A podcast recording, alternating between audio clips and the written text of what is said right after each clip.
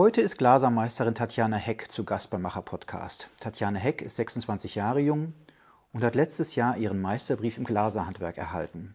Bei den Derix Glasstudios in Taunusstein, wo sie auch ihre Ausbildung zur Glasveredlerin gemacht hat, ist sie als Ausbildungsmeisterin beschäftigt. Hallo Frau Heck, schön, dass Sie da sind. Hi. 2022 war das internationale Jahr des Glases, um diesen Werkstoff etwas mehr in die Öffentlichkeit zu rücken. Warum wird dieser Werkstoff so unterschätzt? Die meisten denken, es wären einfach nur Fenster oder mal eine Duschtrennwand oder ein schönes Vordach, aber ähm, da gibt noch so viel mehr mit Gestaltung und Kunst und ja, schönen Dingen. Ähm, das weiß nur so keiner. Was ist das Besondere an, an Glas? Es ist extrem vielfältig. Also man kann ähm, ja nicht nur auf die industriell gefertigten Gläser zurückgreifen, es gibt ähm, ja auch handgefertigte Gläser. Wir haben alle Möglichkeiten, das zu veredeln und ähm, wenn das dann in der Sonne strahlt, das ist äh, extrem schön. Wie entsteht Glas? Es ist eine Schmelze aus Quarzsand und verschiedenen Zusätzen, äh, die dann die Eigenschaften des Glases verändern. Und das können Sie auch? Die Herstellung von Glas nicht, nein. Okay. Was für Glasarten gibt es, beziehungsweise mit welchen Glasarten arbeiten Sie?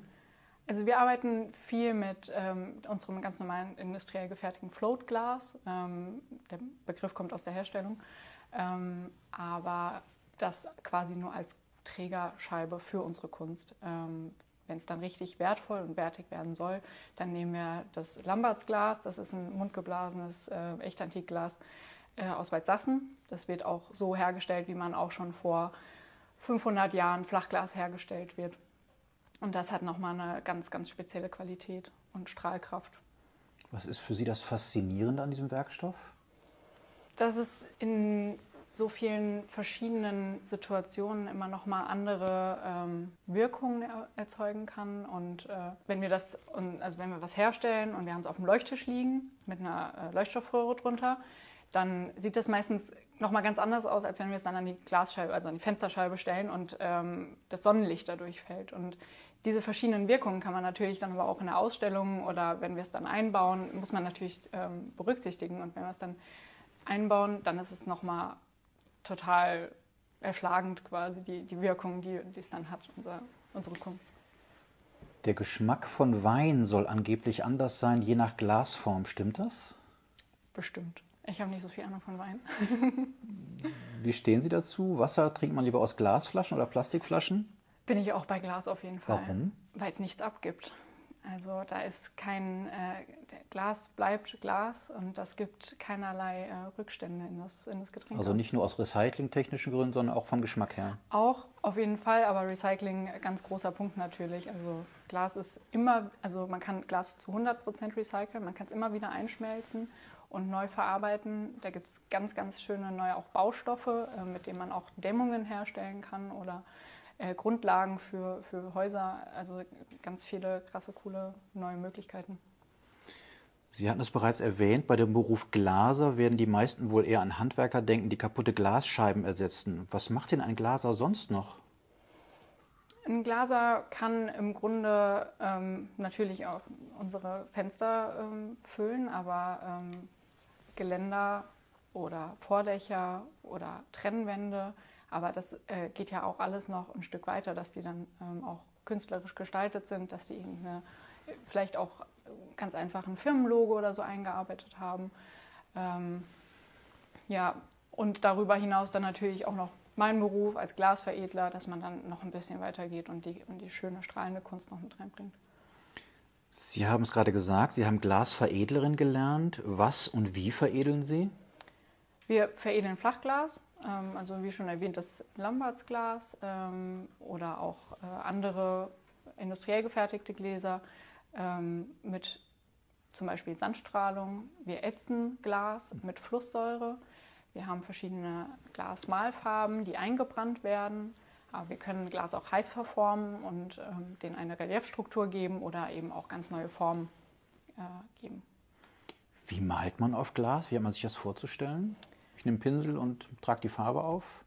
Ja, im Grunde äh, geht das. Also äh, unsere Glasmalfarben kann man ganz vielseitig verwenden. Äh, die liegen in Pulverform vor und dann kann man die sich anmischen mit Öl oder mit Wasser ähm, und, oder auch mit Essig.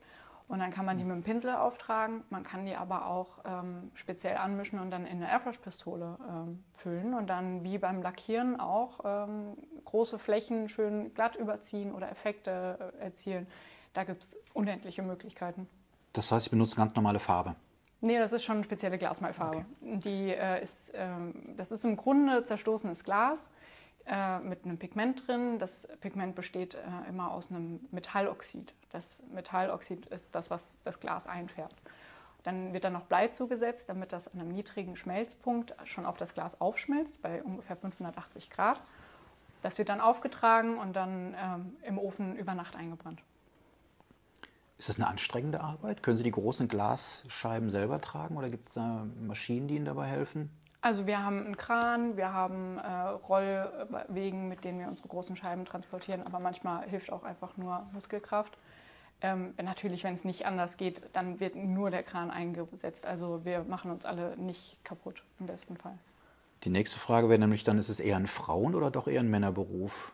Wir haben sehr viele Frauen bei uns im Betrieb. Ähm, glaube ich, sogar mehr als Männer. Ähm, was ein bisschen schade ist, weil äh, ein Mann nochmal eine ganz andere ähm, Sichtweise auch in, in, in, Glas. Ich möchte das eigentlich gar nicht so trennen. Ähm, es gibt sehr, sehr viele, also unsere Kollegen, die sind sehr äh, kreativ ähm, und haben ein sehr gutes Auge für, für das Licht. Und das braucht man auch, genauso wie meine Kolleginnen. Und ähm, wir zusammen können dann halt uns zusammentun äh, und wenn es mal schwer wird, dann packen die männlichen Kollegen oder die jungen weiblichen Kollegen an und dann, äh, und dann kriegen wir das irgendwie alle gemeinsam hin. Ich glaube, jeder hat sich schon mal ein Glas verletzt. Haben Sie irgendwelche Verletzungen? Haben Sie noch alle Finger? Ich habe noch alle Finger. Ich habe auch keine dauerhaften Narben oder so. Hier und da mal ein kleiner Cut, aber das ist alles nichts Wildes. Warum haben Sie sich damals für die Ausbildung als Glasveredlerin entschieden? Wie sind Sie dazu gekommen? Ich habe äh, Abi gemacht und wusste aber ähm, schon während der Schule, dass ich kein Studium anfangen möchte. Dass ich, dass ich, ich bin einfach nicht fürs Studieren gemacht. Ich wollte was Handwerkliches machen und da gibt es ja unendliche Möglichkeiten. Und ähm, hatte dann auch mich so Richtung Schneider oder ähm, Schreiner, also einfach so die ganze Bandbreite mal mich umgehört oder um, auch umgeschaut, Praktika gemacht. Und dann hat man mir aber auch den Beruf mal empfohlen oder gesagt, ach, da gibt es einen Betrieb in der Nähe. Und da habe ich mich beworben und es hat geklappt. Bei Derricks? Ja. War das schon immer Ihr Berufswunsch oder ist er so entstanden? Handwerk so ungefähr seit der 8., 9. Klasse, schätze ich. Ähm, vorher vorher war es, äh, waren es so Kinderberufswünsche, Tierpfleger und sowas. Die Ausbildung haben Sie bei Derix in Taunusstein gemacht. Wie sind Sie dazu gekommen? Es gibt ja noch andere Glashersteller oder Glasbearbeiter. Ähm, das war eigentlich äh, der Grund, warum ich, äh, also mir wurde es empfohlen, das war jetzt nicht so, dass ich den Werkstoff Glas äh, gewählt habe und dann nach einem Betrieb gesucht habe, sondern ich habe den Betrieb kennengelernt und habe dort das Praktikum gemacht und sofort gemerkt, dass ich den Beruf und den Betrieb auch sehr, sehr gut finde und auch gerne hin möchte. Was sollte man für diese Ausbildung mitbringen? Das heißt, so gibt es einen speziellen Schulabschluss, den man haben sollte, bestimmte Fertigkeiten? Schulabschluss ist im Grunde egal. Ähm, es ist eigentlich am wichtigsten bei uns, dass es persönlich passt, dass man irgendwie ins Team reinpasst, weil ähm, wir nur im Team funktionieren, logischerweise. Ähm, wir haben natürlich so ein bisschen, muss man ein Auge für Ästhetik haben, ein bisschen sich vorstellen können, was äh, macht das Licht mit den Farben, wie reagieren die Farben miteinander. Ein ganz, ganz kleines bisschen räumliches Denken, wenn es um Größen und Maße geht vielleicht. Ähm, und ansonsten einfach Motivation. Und das ist dann auch egal, ob man dann nur 1,50 groß ist und äh, dünne Arme hat, ähm, weil das meiste kommt eh aus dem Kopf. Also wenn man, äh, wenn man den Willen hat, dann hebt man auch die großen Glasscheiben. In der Berufsbeschreibung für die Glasveredlerin steht in der Tat, man sollte Gespür für Ästhetik haben. Das kommt ihm ja recht nahe. Ähm, wie ist es mit dem Verständnis für Kunst und Farben? Mm, ja, auf jeden Fall. Ähm, man muss nicht unbedingt der große Kunstliebhaber sein, weil man sich da eh so ein bisschen reinfindet mit der Zeit. Ähm, und sowieso, wenn man lange mit einem speziellen Entwurf oder einem Kunstwerk arbeitet, dann findet man immer irgendwas, was einen daran fasziniert. Und die, die, das, das Auge für die Farben entwickelt sich dann auch mit der Zeit, weil das auch je nach Künstler unterschiedlich ist. Ähm, die meisten, also manche Künstler erarbeiten einen Entwurf am, äh, am Rechner, also am PC und dann muss man sowieso erstmal schauen, wie sieht das aus mit der Farbechtheit und dann entscheidet der Künstler auch vor Ort im besten Fall, welche Gläser, welche Farben für sein Kunstwerk dann am besten passt und damit arbeitet man dann einfach. Da kommen wir gleich noch zur Zusammenarbeit mit den Künstlern. Wie lange dauert die Ausbildung? Drei Jahre. Was verdient man in der Ausbildung? Das ist im ersten Lehrjahr äh, sind das 750 Euro, im zweiten Lehrjahr 825 Euro und im dritten Lehrjahr 900 Euro. Davon geht ja auch nicht so viel ab. Wo geht man zur Berufsschule?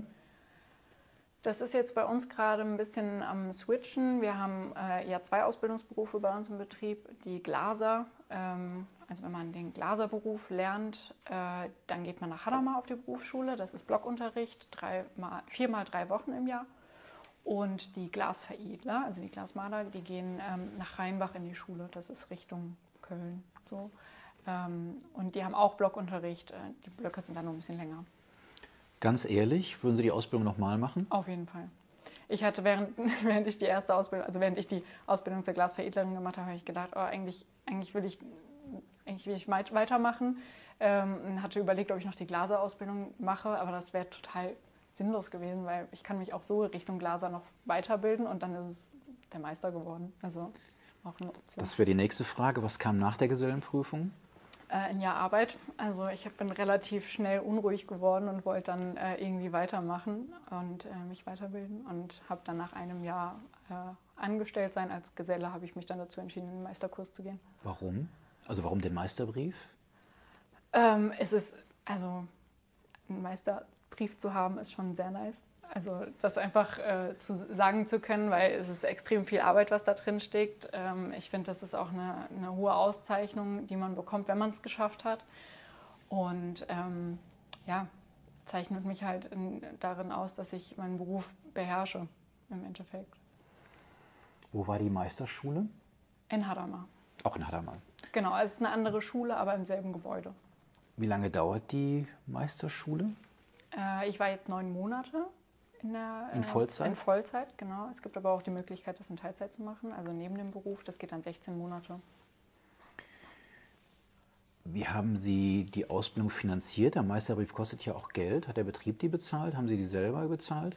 Das war erstmal auf eigene Kosten. Man kriegt aber ähm, auch eine gute Unterstützung vom Aufstiegs-BAföG, also ähm, die Aufstiegs Aufstiegsförderung vom Land. Ähm, da muss man im Grunde nur diese 1000 Formulare ausfüllen und dann läuft das. Im September letzten Jahres wurden Sie mit dem ersten Preis der Glass Art Competition ausgezeichnet. Dieser Preis wird alle zwei Jahre vom Bundesinnungsverband des Glaserhandwerks im Rahmen der internationalen Fachmesse Glastech vergeben.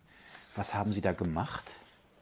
Ich habe mich da mit meinem Meisterstück beworben. Ich habe eine, äh, ein Cello auseinandergenommen, also ein altes äh, Holzcello, die Vorder- und die Rückseite durch Glas ersetzt, ähm, mit, nach meinem eigenen Entwurf. Das war, im Grunde hatten wir in der Meisterprüfung eine relativ offene Aufgabenstellung ähm, und ich wollte auf jeden Fall natürlich was mit schöner Veredelung machen und kein, kein Glas. Wir gucken auf ein, ein Musikinstrument. Ich hatte schon in der Gesellenprüfung eine Gitarre gebaut, also eine Gitarre auseinandergenommen und verglast. Und fürs Meisterstück musste es dann was Größeres werden. Wir müssen nochmal auf Ihren Arbeitgeber, die Deris Glasstudios in Taunusstein, zu sprechen kommen. 1866 gegründet, also über 150 Jahre alt. Wie ist das für so einen alten Handwerksbetrieb zu arbeiten? Denn das ist er ja noch.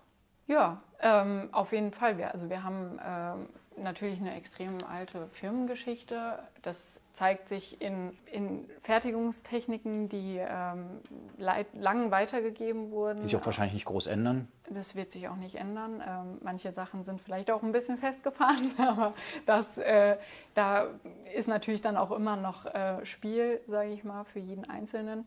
Ähm, wir haben super, super schöne Sachen in den vielen letzten Jahren gemacht, ähm, bevor ich da äh, dazu kam. Und das wird natürlich immer wieder damit verbunden und da kann man dann schon auch ein bisschen stolz drauf sein. Seit 1908, so ist zu lesen, ist Derix die einzige päpstliche Hofglasmalerei. Was bedeutet das? Wir haben mal was für den Papst gemacht. Das Motto des Unternehmens ist Glaskunst Made in Germany. Ist das denn noch Handwerk oder doch eher Kunst? Das ist Handwerk, weil wir die Kunst, ähm, die bringt ja der Künstler zu uns, der bringt den Entwurf und wir setzen das dann mit unseren Techniken um, in Zusammenarbeit mit dem Künstler. Und ähm, das ist die Herausforderung, einfach äh, das Handwerk so zu beherrschen, dass man jeden Entwurf auch äh, bestmöglich dann in Glas umsetzen kann. Das heißt, die Künstler kommen schon zu Ihnen? Ja, also das geht äh, über verschiedene Wege. Ähm, es gibt ja immer noch einen Auftraggeber, der natürlich das Ganze auch irgendwo eingebaut haben will, ähm, aber der Künstler macht den Entwurf. Zwei bekannte Künstler, mit denen Sie zusammenarbeiten, sind einmal Markus Lüppers und auch Gerhard Richter. Wie gestaltet sich die Zusammenarbeit mit solchen Menschen?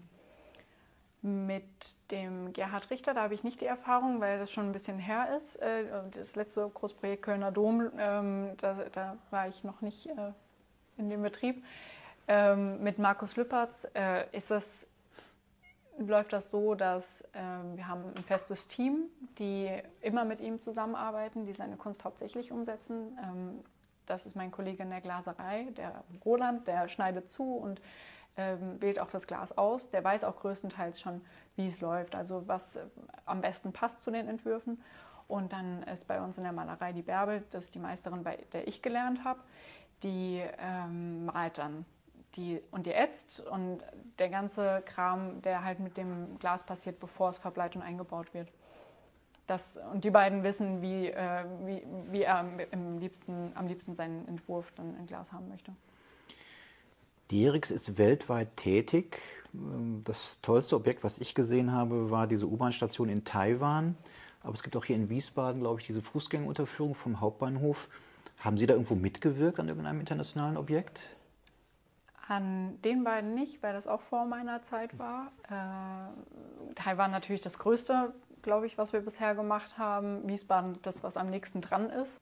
Ich habe ähm, an vielen Projekten mitgemacht, die auch größer waren. Aber wenn Sie mich jetzt nach einem fragen, weiß ich nicht mehr. Wir haben über das Thema Verletzungen gesprochen. Sie haben vorhin auch gesagt, dass Sie Glas ätzen. Besteht da nicht die Gefahr, dass man sich dort auch verletzt? Mit Verätzungen? Im besten Fall passiert das nicht. Also wir schützen uns sehr gut, weil Flusssäure ist äh, eine der gefährlichsten Säuren äh, für den Menschen, weil man sich nicht nur verätzt, wie man das kennt, dass sich die, die Haut auflöst. Das passiert gar nicht bei Kontakt zu Flusssäure, sondern die dringt in den Körper ein und ähm, ja, da entsteht dann ein Ungleichgewicht an Ionen im Körper und das führt dann ganz langsam zur Krankheit. Was ist Ihre Aufgabe jetzt bei Derix?